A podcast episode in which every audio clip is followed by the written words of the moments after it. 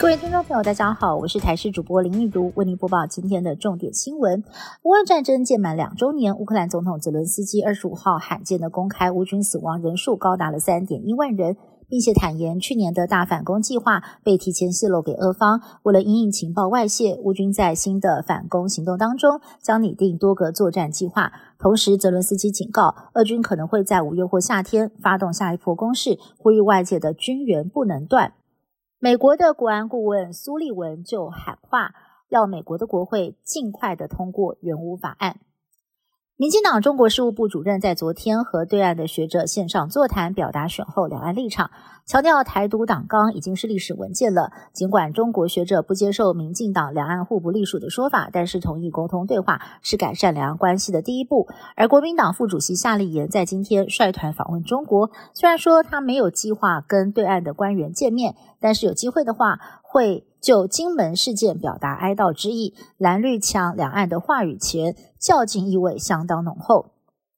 美国两党的总统初选在二十七号都将来到关键摇摆州密西根州，共和党内川普拥有八成的支持度，看来大势已定。不过海利仍然坚持要拼下去，有越来越多党内反川势力，眼看川普势不可挡，渐渐的失去政治归属感。宁愿把票投给第三势力候选人，甚至跑到了拜登阵营。而民主党方面几乎笃定拜登将赢得密州初选。不过，穆斯林选民不满美国政府支持以色列对加萨的军事行动，发起了未表态运动，宁愿在选票上勾选未表态，拒绝把票投给拜登。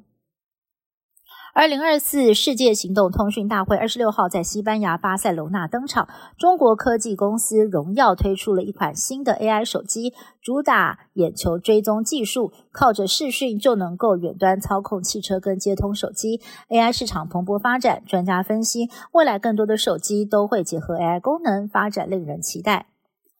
日本股市上周四创下了三十四年以来最高价纪录，经过三连休之后，在今天更是开了红盘，涨势收不住，连续两个营业日都创新高。有不少人期待日经指数上看四万点，不少投资人到酒吧举杯庆祝，酒吧业者也应景推出了跟日股同样价格的香槟。不过股价涨势并没有反映到薪资上，因此有不少的民众对日股上涨表示没什么感觉。